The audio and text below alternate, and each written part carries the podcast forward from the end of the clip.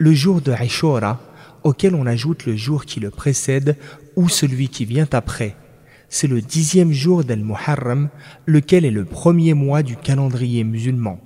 C'est le jour où Allah a sauvé le prophète Moussa, Moïse, de Pharaon, qu'il a noyé, lui et les siens. Le musulman le jeûne pour remercier Allah d'avoir sauvé Moussa et pour imiter notre prophète qui l'a jeûné et a dit à ce propos Jeûnez aussi un jour avant lui ou après. Hadith rapporté par Ahmed. Quand on le questionna sur ce que rapporte le fait de le jeûner, il répondit Il est la cause de la rémission des péchés de l'année écoulée. Hadith rapporté par Muslim.